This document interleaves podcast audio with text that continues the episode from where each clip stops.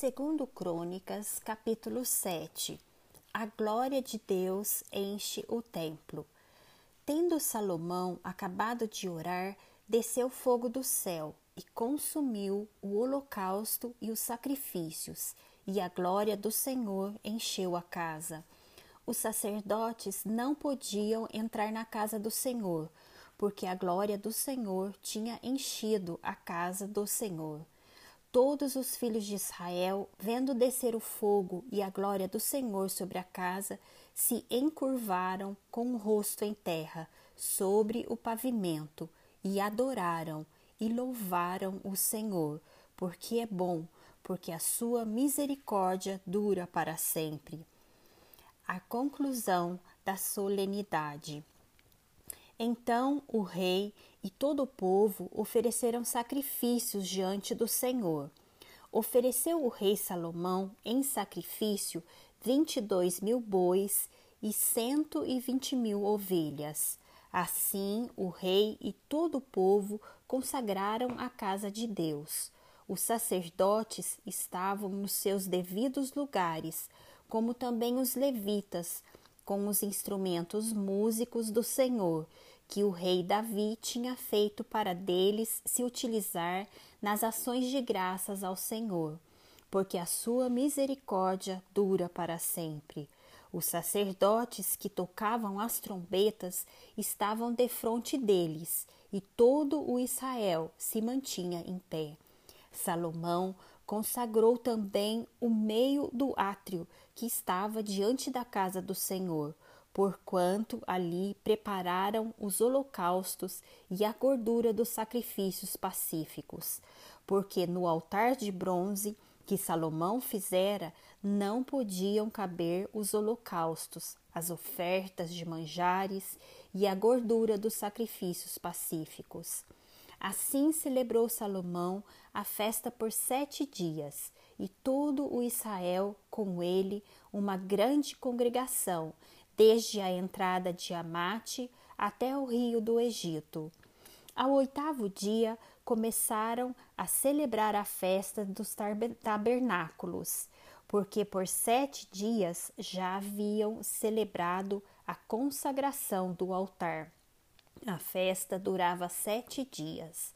No vigésimo terceiro dia do sétimo mês, o rei despediu o povo para suas tendas e todos se foram alegres e de coração contente por causa do bem que o Senhor fizera a Davi, a Salomão e a Israel, seu povo.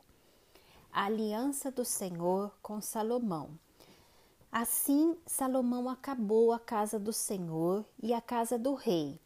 Tudo quanto Salomão intentou fazer na casa do Senhor e na sua casa, prosperamente o efetuou.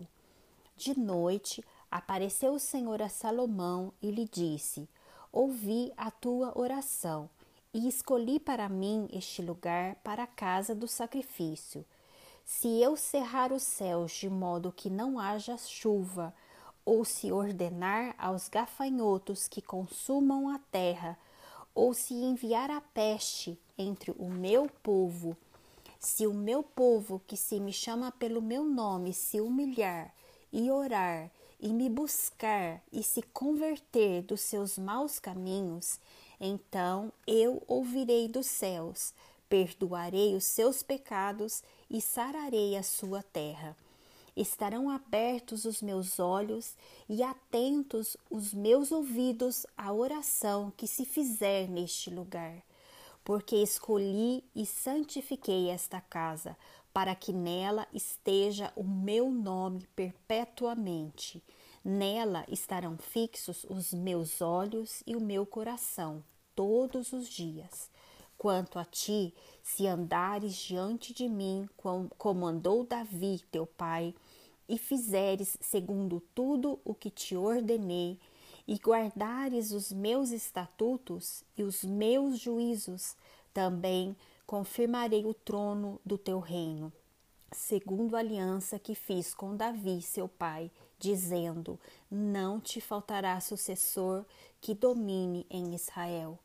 Porém, se vós vos desviardes e deixardes os meus estatutos e os meus mandamentos que vos prescrevi, e fordes e servirdes a outros deuses e os adorardes, então vos arrancarei da minha terra que vos dei.